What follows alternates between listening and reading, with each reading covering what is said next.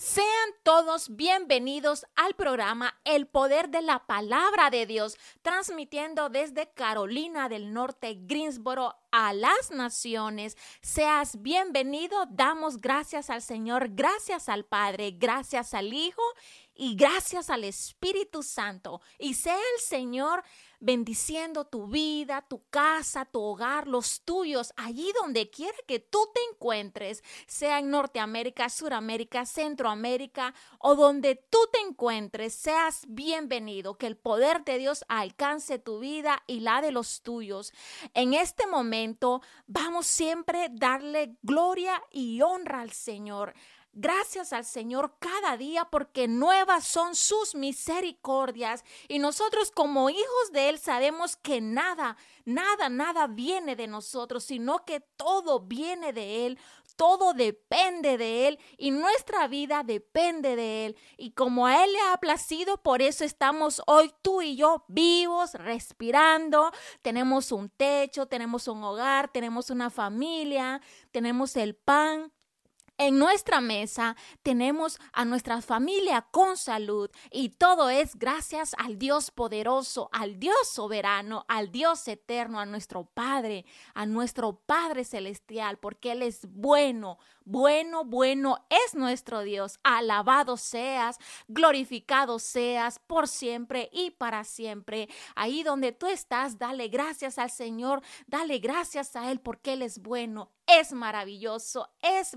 misericordioso, bendito es su nombre, aleluya. Gracias por estar aquí, gracias por disponer un tiempo para escuchar palabra que edifica, que restaura. Es palabra de Dios, no es palabra humana, no es palabra cualquiera, no, es palabra de Dios a través de una boca humana, eso sí, pero la palabra viene del Dios vivo, del Dios poderoso, del que resucitó al tercer día y del que nos ha dado vida eterna vida eterna, no es una vida temporal, es vida eterna. Aleluya. Nuestro Dios es poderoso. Ese es nuestro Dios. Alabado sea. ¿Cómo Él no va a ser adorado y exaltado por todo lo bueno que Él es, por toda su bondad, por las maravillas que nosotros hemos visto día con día en tu vida, en la vida de tu familia, de los tuyos, en tu hogar, en tu trabajo, en tu salud? Ahí hemos visto y seguiremos viendo la mano de Dios. Santo es el Señor, poderoso Dios. Saben, les quiero compartir que últimamente el Espíritu de Dios me ha estado inquietando acerca de tomar esa arma poderosa que es el ayuno y la oración. Y no es que tú dirás, oh, es que la hermana tal vez no ora o no ayuna. No me malinterpretes, ¿verdad? Pero sí, claro que sí, pero con más intensidad, con más agresividad. ¿Por qué? Porque estamos en tiempos finales, en tiempos peligrosos, donde qué, donde el enemigo anda suelto, anda suelto, anda rugiendo, anda así trabajando eh, desesperadamente. ¿Por qué? Porque sabe que le queda poco tiempo. Entonces nosotros como hijos de Dios, como hijas de Dios, como guerreras de Dios, guerreros de Dios, no podemos estar pasivos, sino que estemos, tenemos que estar en el espíritu, así con un espíritu de guerreros, de guerreras y más agresivo, con más fuerzas, ayunar más días, orar más tiempo, hacer oraciones de guerra. Eso es lo que el Espíritu de Dios me ha estado inquietando últimamente. Y sabes también que me sorprende que también otras personas te pueden compartir algo acerca del ayuno o tú escuchas algún predicador que habla también acerca del ayuno para estos últimos tiempos. Entonces me doy cuenta y digo yo, sí, es una confirmación del Señor y realmente que el Señor nos está hablando, el Señor nos está advirtiendo a su pueblo, a sus hijos entonces nosotros tenemos que escuchar la voz de Dios y es por eso que les traigo de parte de Dios el tema es acerca del ayuno como una arma poderosa para los tiempos finales. Quédate conmigo, es solamente una hora que pasa muy rápido, pero vas a ser edificado, edificada con la palabra de Dios.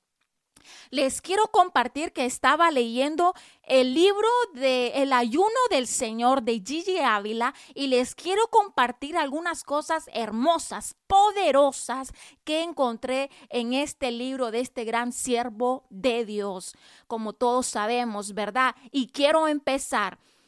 En este libro encontré que dice, cada cristiano debe entender que no todos los que están en las iglesias se irán con el Señor, sino solamente los que estén, escuchen bien, preparados. Entonces la gente cree y se engaña a sí mismo. Y eso es también un espíritu engañador, ¿verdad? Que el Señor lo permite. Entonces, es un espíritu engañador que engaña a la gente que piensa que solamente porque se pasa en la iglesia todos los días o va a la iglesia un par, dos, tres días, entonces ya, ya se va a salvar. Y no es que yo estoy diciendo que uno no debe de congregarse, no, no me malinterprete. Lo que yo le quiero decir es que no nos confiemos de que solamente porque yo voy a la iglesia, asisto a la iglesia, me voy a salvar, sino que es algo más. El Señor quiere algo más de mí. El Señor quiere algo más de ti. No es solamente que agarremos nuestra Biblia, nuestra familia y vámonos a la iglesia y, y saliendo de la iglesia. Se nos olvida que somos hijos de Dios. Saliendo de la iglesia, llegando a la casa, se nos olvida lo que aprendimos en la iglesia. Entonces, para que me vayan entendiendo mejor, les quiero compartir dice que llenos los cristianos que se irán con el Señor son cristianos que deben de estar preparados, porque sabes, todos anhelamos los cristianos, los hijos de Dios, lo que creemos en Cristo, que Él un día va a regresar por su novia, que nos va a rescatar de este mundo lleno de maldad, de pecado. Nosotros creemos y esperamos a Él, ¿verdad? Pero no solamente de, de esperarlo, de esperarlo, ¿verdad? Sí, esperémoslo ansiosamente como esas vírgenes prudentes, pero tenemos que prepararnos, prepararnos, pero espiritualmente en el espíritu. Y uno de los puntos, cómo nosotros podemos prepararnos es siendo llenos del Espíritu Santo. Y recuerden que el Espíritu Santo es, es otorgado en el momento que uno acepta a Jesús como Salvador por medio de la fe. Entonces, si nosotros queremos tener el Espíritu Santo, tenemos primeramente que aceptar a Jesús como Señor, como nuestro Salvador. Personas en el mundo que están sin el Espíritu es porque no han aceptado a Jesús como su Señor, como su Salvador. Y no es porque Dios no les quiera dar el Espíritu Santo, es simplemente y sencillamente porque ellos no quieren dejar el pecado. Ellos no quieren dejar la vida pecaminosa, la diversión aparentemente no quieren simplemente, pero el Espíritu de Dios está ahí, disponible para todo aquel que quiera arrepentirse y aceptar a Cristo. En él habiendo vosotros, en Efesios capítulo 1, versículo 13 dice, en él, en Jesucristo, habiendo vosotros, dice, oído la palabra de verdad, que es el Evangelio, la palabra de Dios de vuestra que salvación, habiendo creído en Él fuiste sellados con el Espíritu Santo de la promesa. Entonces nosotros tenemos que oír. Dice que la fe viene por el oír que la palabra de Dios, el Evangelio de la salvación. Oímos y nosotros vamos a creer a creer en la palabra de Dios y entonces vamos a ser sellados con el Espíritu Santo de Dios, así como el enemigo, así como Satanás, que el Señor lo reprenda, ¿verdad? Así como él tiene en sus tiempos finales que quiere sellar a las personas con su marca, ¿verdad? Asimismo, el Señor ya nos tiene sellados con qué? Con su Santo Espíritu. Aleluya. Gloria al Señor. No es un sello como que le ponen, ¿verdad?, a los animales, a las vacas, esos sellos que han visto que las sellan a las vacas y dicen, no, pues estas son mías, son de fulano, ¿verdad? Y uno ya distingue de quién es el ganado. Para darle un ejemplo así, el Señor no use ese tipo de sello. Imagínate qué poderoso, precioso, hermoso que el Señor nos ha sellado con su Santo Espíritu. Si tú te das cuenta del regalo maravilloso y hermoso que el Señor nos ha dado, no es solamente de que nosotros vamos a creer en Él, sino que una vez que nosotros creemos, obtenemos ese regalo hermoso que Él va a vivir en ti. Él va a vivir en mí. Qué precioso eso, que no vamos a andar solos, no vamos a andar solas, vamos a tenerlo a Él. Qué hermoso y maravilloso. Bendito es el Señor. Me van siguiendo. Entonces, primero tenemos que estar llenos del Espíritu Santo. Y segundo, vamos a seguir ser maduros espiritualmente. Y esta madurez se logra cada vez a través de parecernos cada vez a quién? A Cristo. Nosotros cada día como creyentes, como hijos de Dios, tenemos que seguir al modelo perfecto que es Cristo Jesús. Si nosotros decimos ser hijos de Dios, nos tenemos que parecer a nuestro Padre Celestial, ¿verdad que sí? Entonces, una vez que nosotros somos salvos a través de la fe, tenemos que comenzar el proceso de crecimiento.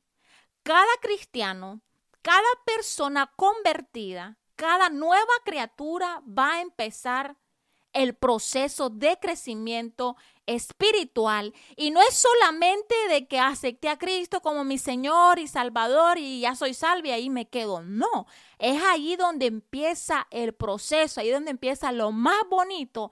¿Cuál es lo más bonito? De enterrar tu viejo yo, de enterrar tu vieja Yuri, tu viejo hombre. Ahí es donde empieza lo más bonito. Le digo así, ¿Por qué? Porque es ahí donde duele, viene lo más fuerte, lo más duro, donde uno tiene que renunciar a su viejo yo, a su vieja manera de vivir, de pensar, de actuar, de hablar. Y ahí duele, duele muchísimo, ¿verdad? Pero ahí empieza el crecimiento espiritual. ¿Con la intención de qué? De ser más maduro espiritualmente. Y este es un proceso continuo que nunca, óigame bien, nunca, nunca terminará en nuestra vida. Mientras nosotros vivamos, mientras nosotros respiremos, ese proceso de crecimiento espiritual no se va a terminar. Porque cada día tenemos que ser semejantes a Cristo Jesús. Entonces nosotros vamos creciendo poco a poco. ¿A través de qué? No a través de los aplausos, no a través de las alegrías, a través de los procesos duros, a través de los procesos que nos duelen, que nos desgarra el alma. Cuando estamos pasando por un proceso, por una prueba, ahí es donde el Señor está metiendo su mano y nos está puliendo. Y es ahí donde nosotros vamos a alcanzar el crecimiento espiritual, la victoria en Cristo Jesús. Es como, por ejemplo, las cosas que antes a ti te lastimaban, te herían, ya hoy en día, ya después de llevar un par de años en el Evangelio, siguiendo a Cristo, imitando a Cristo, ya no nos va a afectar lo que antes nos afectaba. Por ejemplo, a mí, al inicio, cuando yo empezaba a ir a la iglesia y me empezaba a congregar, yo miraba que personas saludaban a los demás que estaban alrededor de mí, pero a mí no me saludaban. Y yo, yo me ponía triste y yo decía, ¿por qué será? ¿Será que no me ven o qué? Que me ignoran, ¿verdad?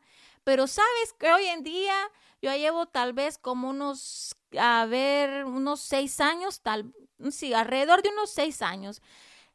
Y este, y hoy en día ya no me afecta lo que al inicio me afectaba. Por ejemplo, hoy, si la gente me quiere ver, me quiere saludar, créanme que ya no me afecta, ¿verdad? Ese es uno de los tantos ejemplos que les estoy dando. Igual tú, tú puedes hacer memoria y tú dirás, no, pues yo sí he crecido espiritualmente, porque lo que antes a mí me, me hacía sentirme mal, me molestaba, me incomodaba, hoy en día pues ya no me molesta. Entonces, si ves, entonces ahí tú te das cuenta que hemos crecido, que hemos madurado espiritualmente. ¿Por qué? Porque nosotros empezamos a poner nuestra mirada en el blanco, que es Cristo Jesús. Aleluya. Nosotros ya no ponemos la mirada en el hombre como, oh, fulanita no me, o la hermana no me, no me saludó, o no me vio, o, o me dejó en visto, ¿verdad? Ahora con las redes sociales me dejó en visto, ya no me contestó. Entonces esas cosas, cuando uno alcanza esa madurez, uno ya no le interesa, ¿verdad? De ser rechazado por la gente, porque uno es aceptado por Cristo Jesús. Bendito es el Señor. Alabado sea su nombre. Entonces algo que no lo vamos a aprender de la noche a la mañana, sino que lo vamos a aprender con los procesos. Pero todo proceso tiene un, un objetivo del Señor, que todo obra para bien. Bendito sea su nombre, alabado sea. Mira en Filipenses capítulo 3, versículo del 12 al 14. Y dice así, Pablo dice que olvidando lo que queda atrás y extendiéndome, dice, a lo que está hacia adelante. Nosotros debemos de olvidar lo que quedó atrás, el pasado que nos hirió, que nos lastimó, los hermanos, hermanas, amigos, familiares que nos lastimaron, aún dentro de la iglesia, fuera de la iglesia.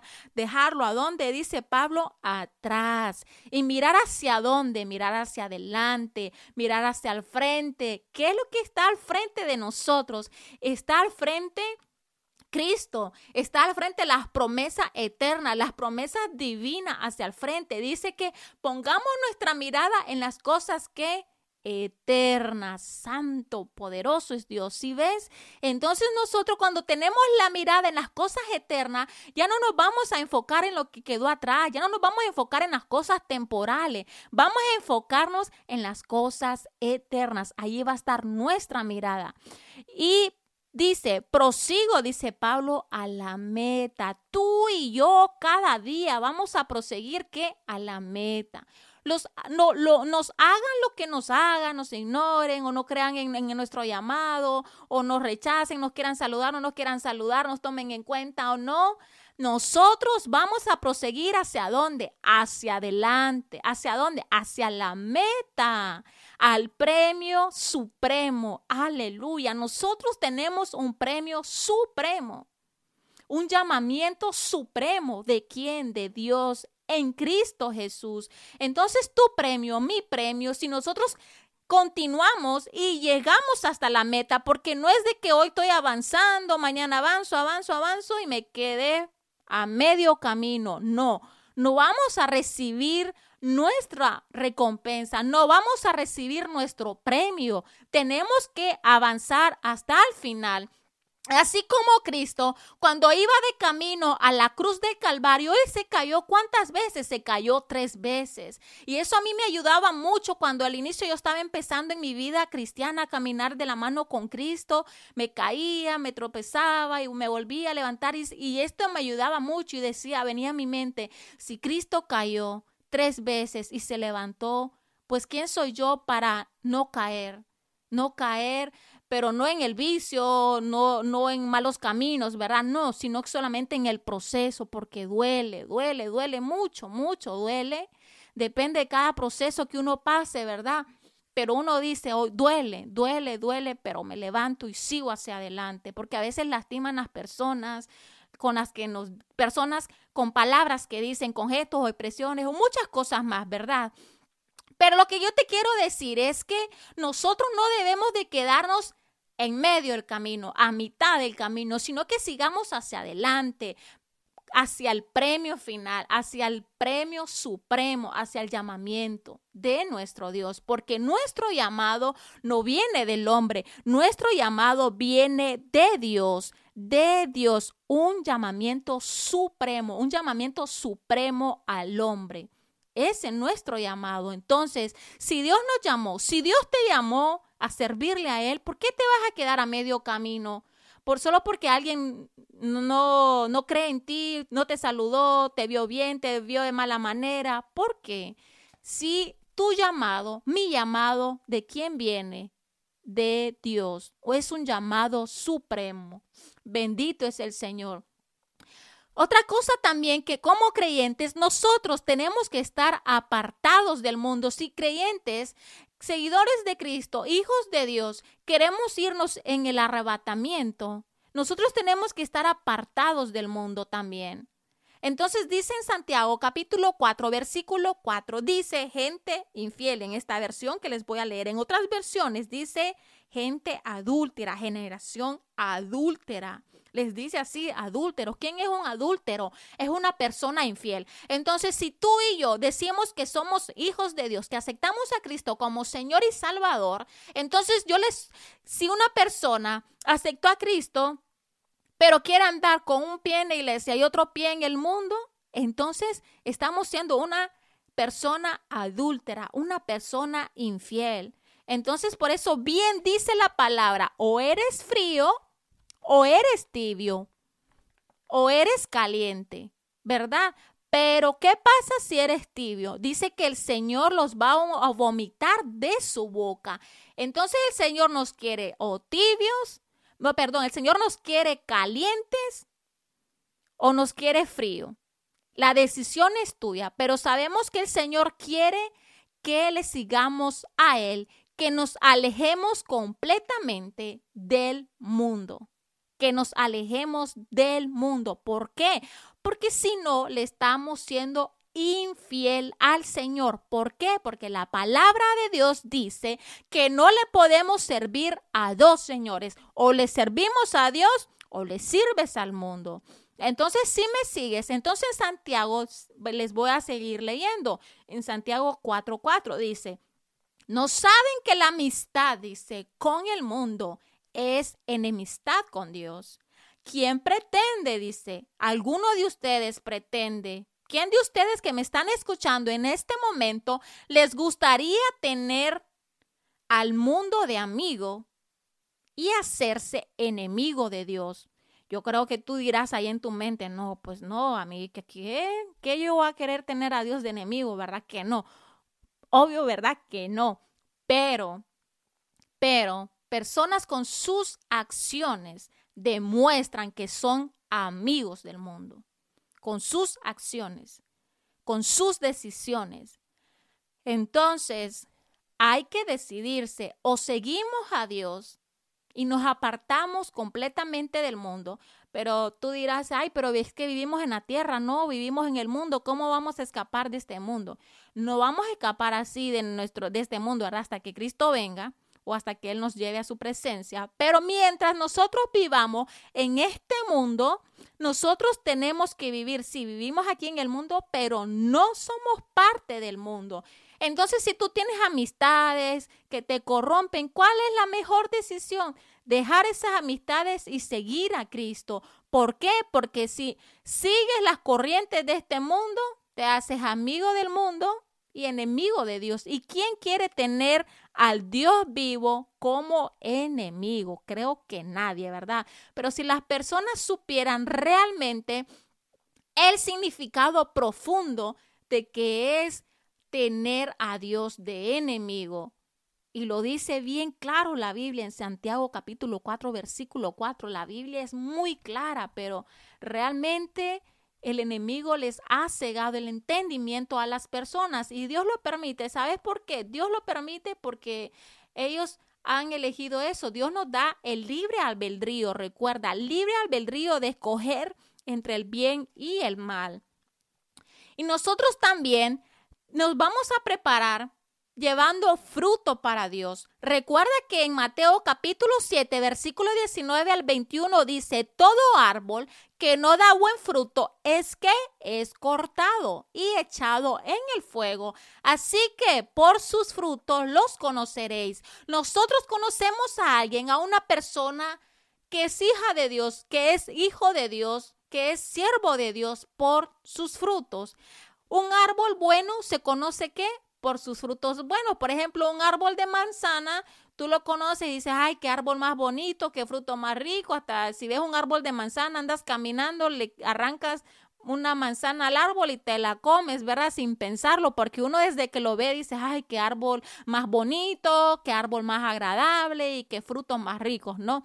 Delicioso. Entonces, versus ves un, un, árbol, un árbol tal vez todo seco, todo viejo, todo lleno de espinas, yo creo que ni ganas te va a dar de voltearlo a ver o de acercártele, ¿verdad? Entonces dice la palabra que espiritualmente toda persona eh, comparémonos así, ¿verdad? Para que comprendamos mejor la palabra. Imagínate que somos un, imagínate, ¿verdad? Un árbol que, que andamos caminando espiritualmente, somos un árbol que andamos caminando, ¿verdad? Pero vamos llenos, cargados de frutos buenos para Dios. Y las personas que no dan fruto bueno para Dios, dice que va a ser que cortado, porque una persona que anda en el mundo, que aún no ha conocido a Dios, una persona que no es salva, ¿cuáles son los frutos de esa persona? Son frutos de borrachera, frutos de prostitución, frutos de droga, de perversión sexual y no les quiero mencionar tanta cosa más, ¿verdad? Entonces, todas esas personas no están llevando fruto para Dios, están llevando fruto de muerte eterna. Si me siguen, entonces nosotros somos hijos de Dios, tenemos que dar frutos para Dios. ¿Y cuáles son esos frutos del Espíritu Santo? Amor, amor para Dios. Y si nosotros tenemos amor para Dios, vamos a tener amor por los demás. Incluso vamos a tener amor por el que no le caemos bien, incluso amor por el que no nos agrada. Ese es el amor de Dios.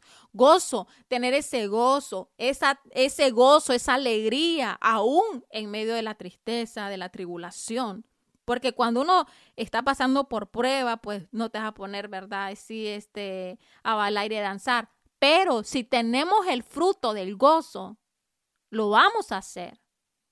Porque el gozo, no solamente el gozo del Señor no se va a manifestar solo como cuando estamos contentos, también cuando estamos pasando por pruebas, por procesos. Ahí se va a manifestar el gozo en levantarle una adoración, una oración al Señor. Es como las personas que cuando están eh, bajo el alcohol, bajo la influencia del alcohol, cuando están pues borrachos, ¿qué hacen esas personas? ¿Cuál es el fruto que dan esas personas? Unos ponen a llorar, otros a estar gritando, otros a estar bailando, otros a decir malas palabras. ¿Sí me sigues? Pero en cambio el gozo del Señor es eterno, permanece para siempre. Bendito es el Señor. Y la paz del Señor también. Tener paz aún en medio de la tormenta. Eh, tener esa paz, esa seguridad que tú dices, Señor, en ti confío. Señor, yo sé que tú estás permitiendo esta situación para bien, para mí. Y viene esa palabra del Señor a nuestra mente, a nuestro espíritu, y nosotros confesamos esa palabra con nuestra boca y viene la paz a nuestro ser, a nuestro interior, ¿verdad? Paciencia también. Eh, otro fruto del Espíritu Santo es la paciencia. Si no tenemos paciencia, pues no hay fruto del Espíritu Santo y tú dirás, ay no, pero qué difícil. Pero bueno, el Señor nos empieza a trabajar. Yo te voy a contar brevemente, yo no tenía paciencia antes de venir a Cristo, pero ¿sabes cómo el Señor empezó a desarrollar paciencia en mí? A través de mi trabajo, a través de mi trabajo, porque soy estilista y trabajo con personas, ¿verdad? Que, que pues quieren verse bien con su cabello, les arreglo el cabello y ahí el Señor, por medio de mi trabajo, me ha enseñado a ser paciente, porque para esta profesión se necesita mucha paciencia para tratar con las personas. Y también me enseñó a ser paciente porque eh, trabajamos con niños, ¿verdad? De escuela dominical. Entonces, ¿Qué te quiero decir con esto? Ese es un ejemplo mío. Puede ser que el Señor a ti te enseñó a ser paciente a través de, de otros procesos, a través ¿verdad? De otro proceso diferente tal vez al mío, o puede ser coincidir, pero, ¿verdad? El Señor obra para bien en nuestras vidas. Y al inicio te voy a decir que no fue nada fácil, no, en, en, cada inicio de cada proceso, de cada proyecto en nuestra vida, de parte del Señor no va a ser nada fácil. Pero conforme uno va venciendo las pruebas, va alcanzando la victoria, vamos alcanzando esa madurez espiritual. ¿Ves? Entonces todo obra para bien. Pero personas que abandonan el proceso al inicio, ¿tú crees que esa persona va a alcanzar la madurez espiritual que tal vez tú o yo podemos tener en este momento, en estas alturas, porque hay personas que llevan muchísimos años en el Evangelio, como 30, 35, 40 años, y no han madurado espiritualmente, pero también personas que aún no son cristianas y empiezan a asistir a la iglesia, aceptaron a Jesús como Señor y Salvador y al, al principio, yo, porque yo ya he visto personas así, al inicio pues se presentan, ¿verdad? Muchos problemas porque el enemigo no va a dejar ir a sus presas así fácil, así por así, ¿verdad? Pero los que estamos con el Señor, pues el Señor nos defiende, Él nos guarda, pero la decisión es de las personas también. Y hay personas que han dicho, ay no, apenas este, yo empecé a, congregarme en la iglesia, quiero hacer las cosas bien, todo me ha empezado a salir mal y ahí se quedan estancadas. Y, se, y, y regresan, dice, como el perro al vómito, dice la Biblia. Entonces, ¿tú crees que ahí esas personas van a alcanzar la madurez espiritual? No, se quedaron al primer arrancón, como dicen. Y es cierto, todo a todos nos ha costado al inicio, cuando empezamos a caminar con Cristo, cuando aceptamos a Jesús, ¿verdad? Cuando llegamos a ser salvos. Entonces a todos nos costó, no se nos hizo fácil, pero le damos gracias al Señor que por su amor y su misericordia seguimos aquí. Tú sigues aquí caminando de la mano del Señor, ¿verdad? Hasta que Él venga, hasta que Él nos lleve. La benignidad. Benignidad es otro fruto del Espíritu Santo. ¿Qué es la benignidad? Es la alegría, esa amabilidad, esa gentileza con los demás. La benignidad es cómo tú tratas a las personas, incluso hasta con tus palabras, con tus gestos, con tus expresiones. Pero es el trato a los demás, ser amable, bondadoso, es ser generoso. La fe es otro fruto del Espíritu Santo, que por fe nosotros creemos que somos salvos. Por fe nosotros creemos que Cristo viene pronto. Por fe creemos que nosotros tenemos vida eterna. Aleluya. Mansedumbre, otro fruto del Espíritu Santo. Mansedumbre es una persona humilde. Acuérdense que el Señor ve de lejos al soberbio, al orgulloso. Y Jesucristo fue manso, humilde. Entonces la mansedumbre es una persona humilde, que no es arrogante o presumido, porque ve que hay personas que son presumidas, que quieren presumir lo que tienen, cómo viven y marcas aquí y allá, ¿verdad? Pero, no me quiero meter de lleno ahí, pero una persona humilde está bendecida por el Señor, pero no andamos presumiendo, ¿verdad? Porque Jesús tampoco anduvo presumiendo, siendo el rey de reyes y señor de señores. Todo al contrario, él siendo el rey, vino acá a la tierra en forma de hombre y hasta le lavó los pies a sus discípulos. Él nos dio un ejemplo máximo de humildad, de servicio. Y recuerda también que este versículo es muy poderoso. ¿Quién quiere ser el mayor en el reino de Dios? Tiene que ser el servidor de todos. Esa palabra es poderosa también que ha ministrado mucho mi vida y te la comparto también en el nombre de Jesús, que sea de bendición para tu vida. Si nosotros queremos ser el mayor en el reino del Señor, tenemos primeramente que ser el servidor de todos, servir a nuestros hermanos. Bendito es el Señor. Templanza es tener esa calma, esa tranquilidad, esa moderación, tener una moderación ante los placeres, ante los excesos de placeres. Por ejemplo, eh, templanza, tú dices, por ejemplo, oh, me encantan las hamburguesas, un ejemplo, ¿no? Y te ponen tres hamburguesas con varias papas fritas, tres bolsas de papas fritas y tú dices, no, yo ya sé que me puedo comer una y tal vez una bolsa de papas fritas, ¿verdad?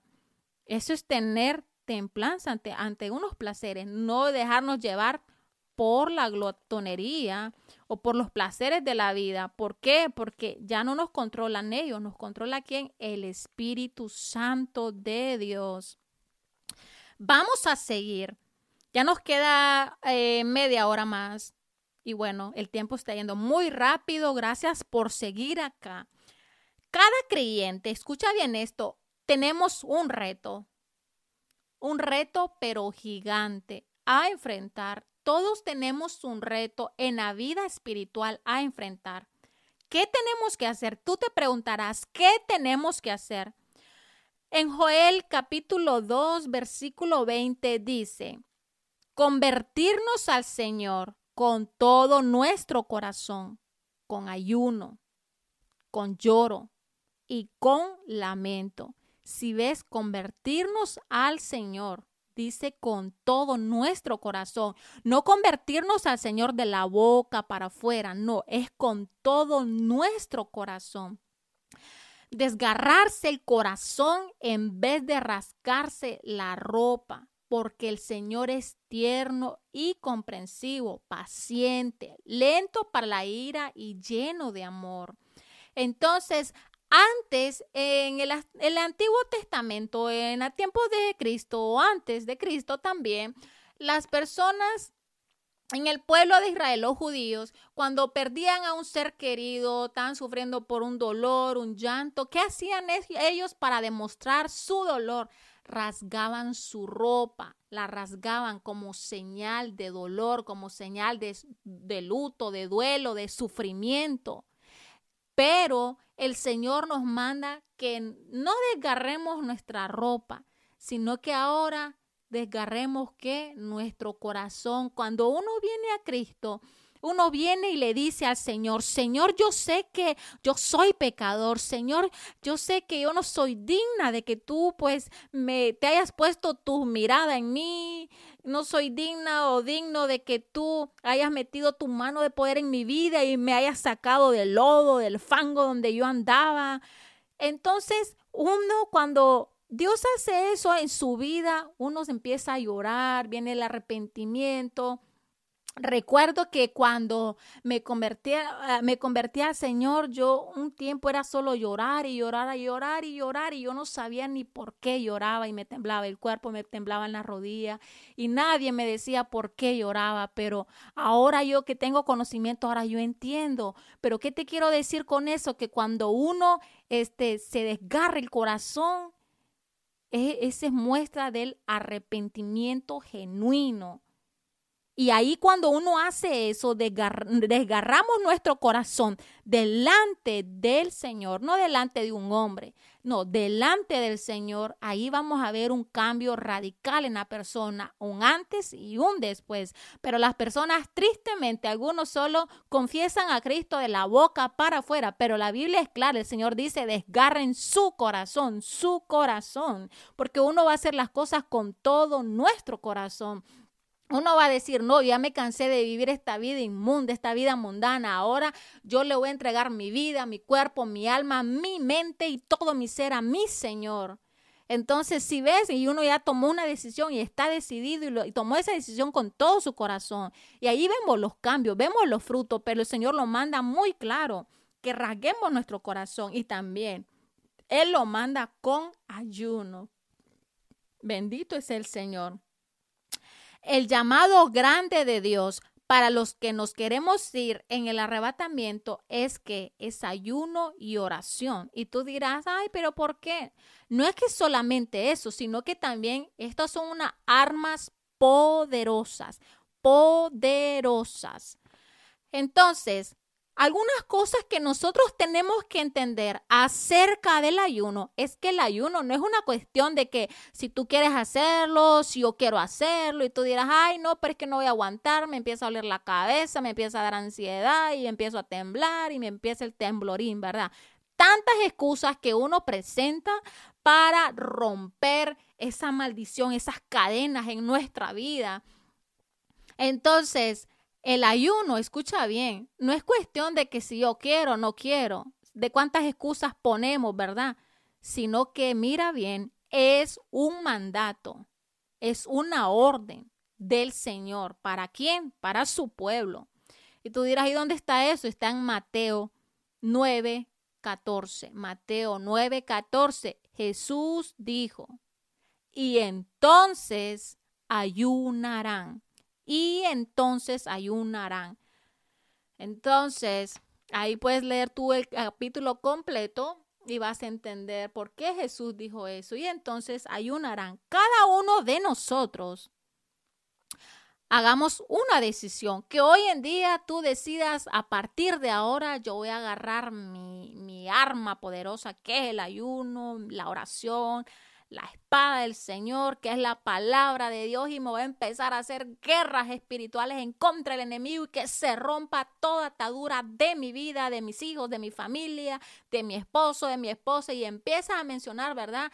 Y desatar esa guerra espiritual en el espíritu, a romper toda barrera, todo yugo, toda cadena que el enemigo haya traído a tu vida, a nuestra vida, es con ayuno, es con oración. Entonces nosotros tomamos una decisión y le decimos al Señor, Señor, ¿cuánto tiempo, cuántos días a la semana o cuántos días tú quieres que yo ayune? Pedirle dirección al Señor. Y créeme que el Señor te responde. Él te dice, te pone un sentido, te dice, te habla, no, habla de diferentes maneras. Él te dice cuántos días vas a ayunar, ¿verdad? Entonces, Cristo mostró que el ayuno era para la nueva criatura. Pon esto atención, ya voy terminando. Ya me quedan pocos minutos. Cristo mostró que el ayuno era para qué? Para la nueva criatura. Escucha bien. Que las personas que andan en el mundo, esas personas no van a poder hacerle un ayuno al Señor. Y tú me dirás, pero ¿por qué? Aquí te voy a decir. Entonces, para personas convertidas. El ayuno es un instrumento poderoso para el crecimiento de quienes, de las personas convertidas, de las personas salvas. En Mateo 9:14 dice, Mateo 9:14 dice, Cristo les dijo, nadie remienda un vestido viejo con un retazo de tela nueva, porque el remiendo romperá el vestido y la rotura será que peor.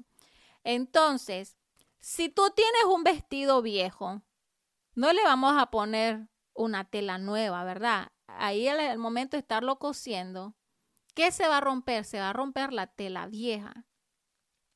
Porque el remiendo romperá el vestido y la rotura, ¿qué va a hacer? Entonces, en vez de repararlo, va a ser peor. Entonces, lo mismo pasa con el ser humano.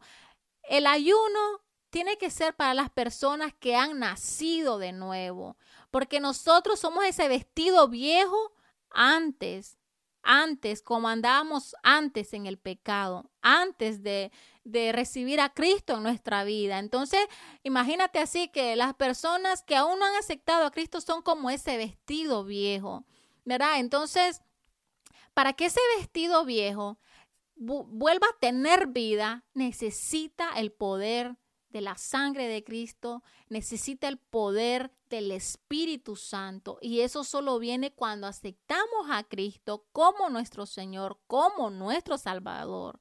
Amén. Si me siguen. Entonces, para los últimos días, Cristo dijo, dijo esto Cristo. Lo encontramos en Lucas capítulo 21, versículo 34. Para los últimos días, Cristo dijo, tengan cuidado Mira que el Señor nos advierte. Cristo mismo dijo, tengan cuidado.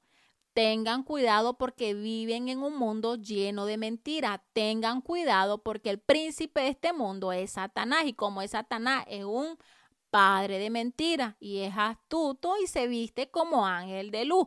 Pero simplemente personas que no se informan, no leen la Biblia, no tienen discernimiento, entonces son fácil para el enemigo. Pero Dios mismo, Cristo mismo nos dice, tengan cuidado, no sea que se les endurezca, dice el corazón. ¿Por qué? Por el vicio, por la embriaguez, la glotonería y las preocupaciones de esta vida. De tal manera, dice, que aquel día caerá, dice, de improviso sobre ustedes. Entonces Cristo nos está advirtiendo que debemos de tener cuidado. ¿Por qué? Porque tú sabes cómo está el mundo. Cada día inventan más y más y más cosas para el vicio, más drogas, más alcohol, diferentes sabores, colores, formas y más drogas que hasta dejan a las personas como zombies. Y, y, hasta las personas que se están muriendo debido a eso, que cada vez sacan drogas más fuertes. Entonces, Cristo está haciendo bien claro, tengan cuidado por el vicio, la embriaguez. Personas que solo piensan en que llegue el fin de semana ah, para embriagarse, salir con sus amigos y se gastan, ¿verdad? Todo el cheque de la semana, por decirlo así. O personas también hay que beben alcohol todos los días. Entonces esas personas que están controladas, dominadas por el vicio, por el pecado, dime, dime, ¿tú crees que que Dios está ahí, ¿verdad? Que no está ahí el Señor, no está el Espíritu de Dios. Entonces, de tal manera, aquel día caerá de improviso sobre ustedes, o sea, desapercibido. Puede venir hoy, puede venir mañana, y nosotros que tenemos que estar listos, alerta en el Espíritu. Pero las personas, eh, Cristo nos advirtió muy bien que tengamos cuidado. Voy terminando, dice, el Señor previno que Satanás podría, pondría, el Señor sabía eso, que Satanás pondría glotonería en el pueblo y afán por lo carnal y temporal. No sé, glotonería para qué? Para que no ayunen. Y como sabe el enemigo que el Señor lo reprenda, que el ayuno es una arma poderosa, tal vez tú dirás, voy a empezar a ayunar mi primer día, tomé mi decisión, ya me decidí, voy a ayunar al Señor para que se rompa toda cadena, toda atadura de mi vida y cualquiera que sea tu petición, ¿verdad? Pero el enemigo es astuto y puede decir tú, estoy empezando y ya son las primeras horas, ya, ya me duele la cabeza, ya me duele acá, me duele allá. O alguien te invita a cenar o a, comer, a almorzar, a desayunar, lo que sea. O alguien te regaló algo y se te olvidó que andabas en ayuno y te lo comiste, ¿verdad? Y rompiste el ayuno. Entonces, el enemigo puede poner cualquier trampa, cualquier cosa, ¿para qué? Para evitar que el pueblo de Dios ayune. ¿Por qué? Porque el ayuno rompe cadenas, rompe cadenas en tu vida, en mi vida, que nosotros no podemos ver porque eso es espiritual. Eso es espiritual. Entonces, esto haría muy difícil que el pueblo de Dios ayune y ore y consagrarse a Dios para estar preparados para escapar del juicio que viene. La comida, oiga bien, la comida es la idolatría del pueblo del Señor. Y recuerden bien que Cristo usó la llave maestra del ayuno y de la oración. La idolatría del pueblo del Señor es la comida. Las personas dicen, ah, no, pues ya, ya fui a la iglesia y acá yo oro y esto y lo otro y se olvidan del ayuno. Pero bueno, que sea el Señor hablando a nuestras vidas, a sus vidas, a su espíritu y que a partir de ahora tomemos esa decisión de ayunar más días, más días, más días a la semana, más, más y más, y cada vez que sean más días y verás la gloria de Dios, la mano de Dios poderosa en tu vida y en tu familia. Jesús fue llevado por el Espíritu al desierto. Mira que Jesús también ayunó y oró. Y Jesús, ¿sabías que Jesús ayunó antes de empezar su ministerio? Jesús fue llevado por el Espíritu al desierto y ayunó 40 días y 40 noches en Mateo capítulo 4 versículo 1 al 2. Y en Lucas capítulo 5 versículo 16 nos afirma que Cristo con frecuencia, él se retiraba a lugares solitarios y oraba. Si ves, Cristo oraba también y ayunó. El ayuno rompe ataduras del enemigo, del diablo en tu vida. Que el Señor reprenda, ¿verdad? A ese ser, pero es la realidad para que estemos alerta y no nos gane la glatonería, la glotonería, sino que, que nosotros pongamos nuestro cuerpo a disposición del servicio de Dios. Y el Señor quiere que ayunemos en estos tiempos, que ayunemos, que hagamos oración, oración de guerra, que intercedamos, que clamemos, que guerremos. Tenemos que hacerlo porque solamente el Señor sabe por qué Él está poniendo este sentir, nos está hablando que tenemos que ayunar y orar. Porque en estos tiempos son tiempos peligrosos y nosotros tenemos que estar listos, listos, listos, con las armas de guerra, que son el ayuno y la oración, armas poderosas. En Marcos, ya voy terminando, en Marcos capítulo 9, versículo 14 en adelante dice, nos muestra que los discípulos no pudieron echar fuera un demonio de un niño epiléptico. Los discípulos le preguntaron al Señor, ¿por qué no pudimos nosotros expulsarlo? Les dijo, este género no puede ser expulsado sino con oración y ayuno. Si ven, entonces los demonios van a ser expulsados con oración y ayuno. No es que solamente o oh, en el nombre de Jesús. No, sino que tiene que tener uno autoridad de parte del Señor, autoridad, autoridad y estar bien nosotros delante del Señor para tener esa autoridad. No es solamente ah, en el nombre de Jesús y ya, no. Hay que tener esa autoridad que el Señor nos da. El ayuno y la oración nos da autoridad y poder para reprender demonios. Cristo dijo, en mi nombre echarán fuera demonios, en Marcos capítulo 16, versículo 17. Pero imagínate una persona que es carnal, que es tibio, ¿Va a querer echar un demonio? No va a poder. Más bien los demonios se van a burlar, no se van a sujetar y, y es capaz te lo pueden avergonzar. Si ves, entonces uno todo tiene su orden. Para uno tener la autoridad de Dios, uno tiene que andar bien delante de Dios, porque recuerde que todo esto es espiritual. El reino de las tinieblas es espiritual, el reino de Dios es espiritual, entonces nosotros tenemos que andar en el espíritu. Entonces, si algo necesitamos en estos días finales, ¿qué es? poder contra el enemigo para así liberar a los oprimidos.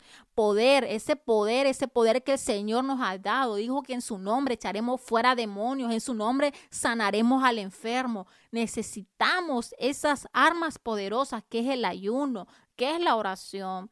Y créame, si tú has ayunado por mucho tiempo, créeme que uno ve uno ve la mano de Dios, que hasta uno se sorprende y tú dices, wow, créeme que si tú lo empiezas a hacer o no lo has hecho o lo vuelves a retomar, es poderoso, es poderoso, poderosísimo, se rompe toda barrera, todo yugo, todo, todo muro que el enemigo haya levantado en contra de tu vida, en contra de tu salud, de tu casa, en contra de tu ministerio, se rompe en el nombre de Jesús, pero se rompe también con ayuno, con el sometimiento a Dios, con la obediencia a Dios, con oración, con ayuno.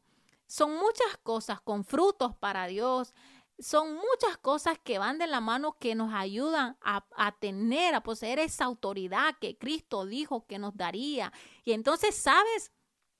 Sabes que cuando uno tiene esa autoridad que el Señor nos ha dado con solamente la palabra que salga de nuestra boca, boca la palabra de Dios va a tener poder, va a tener efecto, va a tener ese poder que es la palabra de Dios. Pero si andamos bien delante del Señor, pero si somos unas personas de oración, si somos unas personas de ayuno, sí, el Señor nos va a respaldar. Si llevamos una vida de obediencia, el Señor nos va a respaldar, va a respaldar su palabra. Amén, aleluya. Ya vamos a terminar. Gracias por estar aquí. Bendito es el Señor. Espero que este tema haya sido de bendición a tu vida, así que también como fue para mí, aquí aprendemos. Tanto tú como yo aprendemos de la palabra de Dios día con día. Te doy gracias por haber hecho este tiempo para escuchar el poder de la palabra de Dios que se transmite todos los lunes a las 8 a.m. hora del este de Estados Unidos para las naciones. Por fe creemos que almas son tocadas, que almas son ministradas por el poder de la palabra y que un día vamos a ver el fruto, un día vamos a ver esa cosecha de almas. Vamos a ver testimonios para la gloria, para la honra del Señor. Bendito es el Señor, ya sabes, solamente es fácil conectarte con solamente escribir en internet, Cristo, la salvación.org, le das clic ahí y te conectas y estás escuchando la radio y el programa y también puedes compartirla con tus familiares, con amigos, con conocidos, porque de esa manera tú también nos estás ayudando a evangelizar. Y recuerda que Cristo dijo, y entonces vendrá el fin cuando su palabra haya sido predicada a, todos los rincones del mundo. Y cuando tú compartes la palabra de Dios, tú también estás siendo parte de ese cuerpo de Cristo que pregona las buenas nuevas de salvación. Si el mundo comparte en sus redes sociales cosas que no edifican eh, el espíritu, solo alimentan la carne, ¿por qué nosotros, los hijos de Dios, por qué no podemos compartir la palabra de Dios que otro hermano, otro hermano, un conocido compartió, compartió, parece bien, voy a compartirlo yo también, ¿verdad? Pero bueno, que seamos nosotros que compartamos, que propaguemos la palabra de Dios y que no miremos quién nos subió, quién no, si me cae bien o no, sino que compartamos la palabra de Dios. Bendito es el Señor, aleluya. Gracias por estar aquí.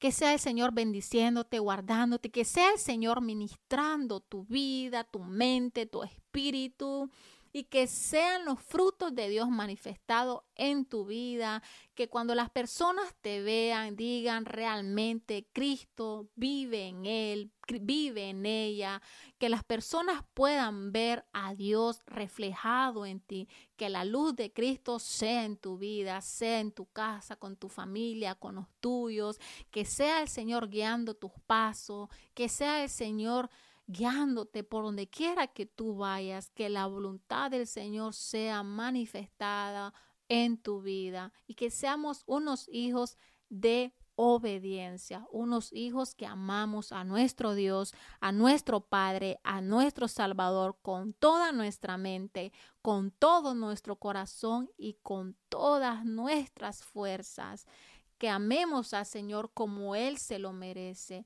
que salga una adoración, que salga una alabanza de tu boca para el Rey de Reyes, para el que vive, para el que reina por los siglos de los siglos. Que nuestro corazón sea un corazón agradecido al Señor, que estemos llenos de amor por el Señor, llenos, contentos, ansiosos por servirle a Dios, para trabajar para su obra, para su reino y para que alcancemos muchas almas, muchas almas, y que sea el Señor usando tu vida, mi vida, para levantar al oprimido, para darle una palabra de aliento a aquel está oprimido, afligido por el enemigo, que puedan ver la luz de Cristo, que podamos ir por esas personas que no tienen esperanza, que podamos ir por esas personas que piensan que están solos, que podamos ir por esas personas que creen que Dios se ha olvidado de ellos, que sea el Señor utilizando tu vida para que puedas ir por esas personas. ¿A dónde iremos, Señor? Si no solamente a ti, mi Señor, que solamente tú, Señor, tienes palabra de vida. Alabado sea el Señor, bendito sea, glorificado sea por los siglos de los siglos. Alma mía, alaba Jehová, alaba tu nombre. Señor, la palabra ha sido dada, Señor amado que esta palabra, Señor, dé sus frutos, Señor, en toda persona que va a escuchar esta palabra, Señor, que sea tú manifestándose en sus vidas, Señor amado, que seas tú renovando su mente, sus pensamientos, que seas tú, Señor, tocando sus corazones, sensibilizando sus corazones, que seas tú volviendo a esas personas, Señor, a su primer amor, Padre de la gloria. Se han perdido ese primer amor, que seas tú, Señor, enamorándolos de ti nuevamente, Padre la gloria, y que no se aparten esta vez ni a diestra ni a siniestra, mi Santo Padre. Bendito es el Señor, aleluya, gloria al Señor. Te damos gracias, Señor. Gracias, Padre. Gracias, Hijo. Gracias Espíritu Santo de Dios. Bendito es el Señor. Aleluya. Santo, santo, santo es el Señor. Jehová de los ejércitos. Toda la tierra está llena de su gloria. Aleluya. Si tú no has aceptado a Cristo solamente a través de una oración de fe, puedes aceptarlo a Él con todo tu corazón y con toda tu mente y confesando lo que tu corazón Siente, anhela y dile al Señor, Señor, yo te necesito, perdóname, Señor, perdona mis pecados, aparta mis pies del camino del mal, Señor. Señor, yo quiero ser nueva criatura, Señor amado. Yo quiero vivir, Señor, para agradarte a ti, mi Santo Padre. Escribe mi nombre en el libro de la vida, Señor amado, y tómame de tu mano, Señor, para que yo pueda caminar en tu camino, Señor amado, para que yo pueda ser obediente a ti, a tu Señor, y que para que mi vida tenga un propósito aquí en la tierra, Señor amado, porque hasta el momento Tal vez tu vida no tiene sentido, pero con Cristo encontrarás la razón de tu existencia, encontrarás la razón de tu vivir en el nombre poderoso de Jesús. Amén y amén. Aleluya. Poderoso Dios, te damos gracias, Señor. Gracias Jesús. Gracias, Padre, por las almas que han escuchado este mensaje, Señor. El mensaje ha sido dada, Señor. Tu palabra ha sido dada, Señor. Que tu palabra sea glorificada y que tu nombre sea exaltado, Señor, por los siglos de los siglos. Amén y amén. Aleluya. Gloria al Señor. Santo, santo eres, Señor. Santo, santo es tu nombre. Bendito es el Señor. Aleluya. Gloria al Señor. Poderoso Dios. Eterno, soberano Dios. Jehová Jireh, el Adonai. Aleluya. Bendito seas. Alabado seas. Glorificado seas. Por siempre y para siempre. Aleluya. Gloria al Señor. Aleluya.